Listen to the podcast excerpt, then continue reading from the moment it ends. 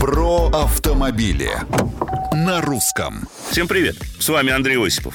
Лучше ездишь, меньше платишь. Такую вот устойчивую взаимосвязь стараются создать страховые компании, рекомендуя своим клиентам специальные устройства контроля скорости и манеры вождения. Однако, как недавно выяснили эксперты Общероссийского народного фронта, мнения автовладельцев по поводу подобной телематики разделились ровно поровну.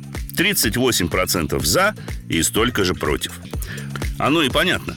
У многих тут же возникают вопросы насчет тайны частной жизни и удаленного контроля. Но компания утверждает, что чутко следят за полученными данными и свято их хранят.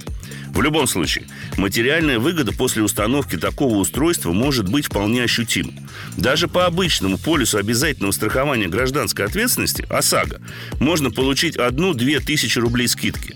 А уж о дисконте, если страхуетесь, как говорится, по полной программе, и говорить не приходится, он может быть весомым. Так в чем проблема? В недоверии? На мой взгляд, в том, что хотя выгода ощутима, но и риск немал. Резко тормознули или быстро ускорились, чтобы избежать аварий. А умная коробочка тут же определила нештатные перегрузки и снизила оценку. Куда более адекватной оценкой без аварийности, на мой взгляд, является количество аварий. А для такого учета уже давно существует коэффициент бонус-малус. Все остальное – дело добровольное. Есть мнение? Пишите в соцсети Русского радио. А с вами был Осипов. Как обычно, про автомобиль. На русском.